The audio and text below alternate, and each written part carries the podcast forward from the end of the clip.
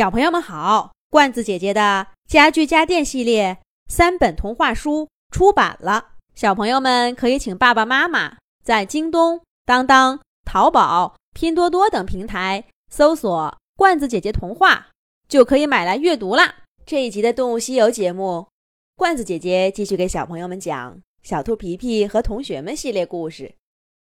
谁见过外星动物的第十一集。外星动物，我能不能到你的飞船上看看去？外星动物，你的星球是什么样的？要多久能到我们小镇？你见到小莫以后就一直留在我们星球吗？还是来回往返呢？星际旅行都能看见些什么？是不是就像驾船出海一样？哦，对了。你还没驾过船呢，皮皮的爸爸过几天回来，要带我们出海，一起吧。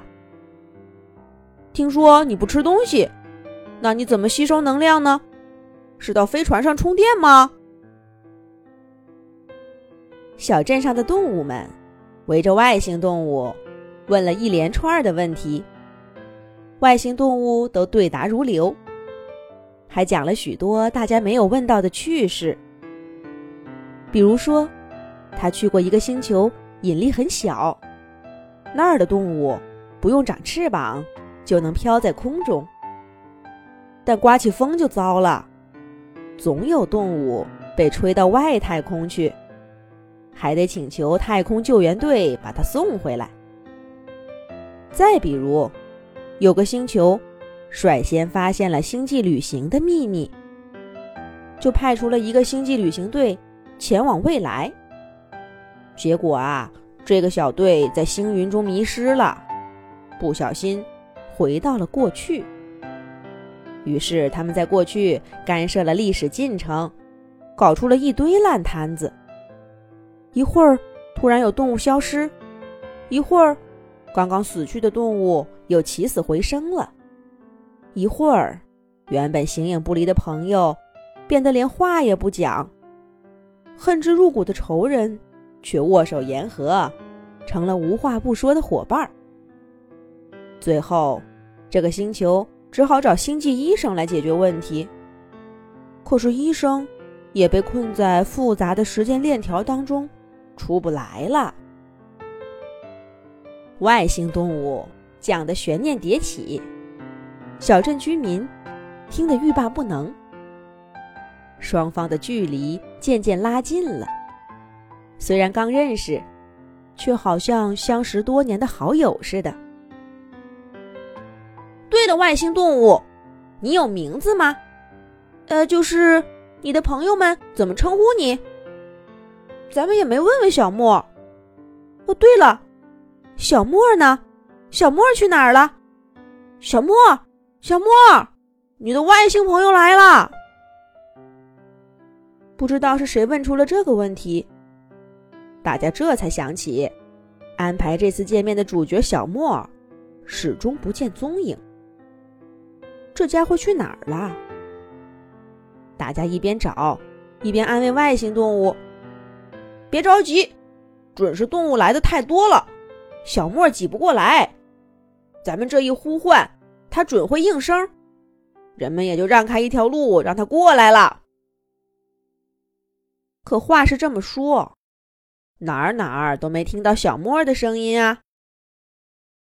那个要不算了吧，我也不是非见小莫不可嘛，跟你们聊聊天也挺开心的。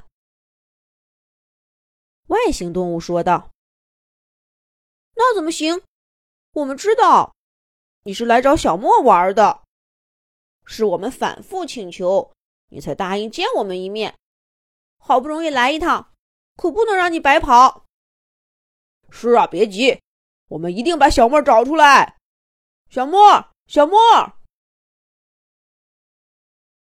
大家一边安慰着外星动物，一边到处搜寻。可是聚拢在一起的动物居民。纷纷表示都没见过马来貘。跑去浣熊老师家的果果也失望的摇摇头。我说算了，我也不是非要见小莫，我我还有事，呃，我先走了，再见，再见。外星动物好像有什么急事儿似的，急匆匆的往灌木丛里跑。鸡小飞和鸭小嘎在他身后追。你去哪儿？我们送你。可他们追得越紧，外星动物就跑得越快，眼看着就要跑到草丛里去了。突然，有两只小老鼠叽叽喳喳的跳出来，说道：“哎，那里有个飞船，是纸糊的。”外星动物听了这话，猛地停住脚步，身体不住的抖动，细长的脖子仿佛支撑不住长着大鼻子的大脑袋了。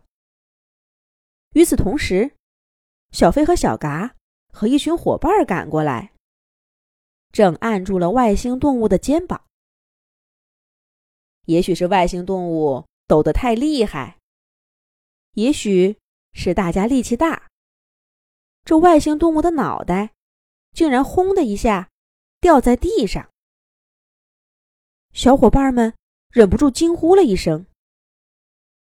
然而很快，他们就看到了更令人惊奇的一幕。是什么呢？咱们下一集讲。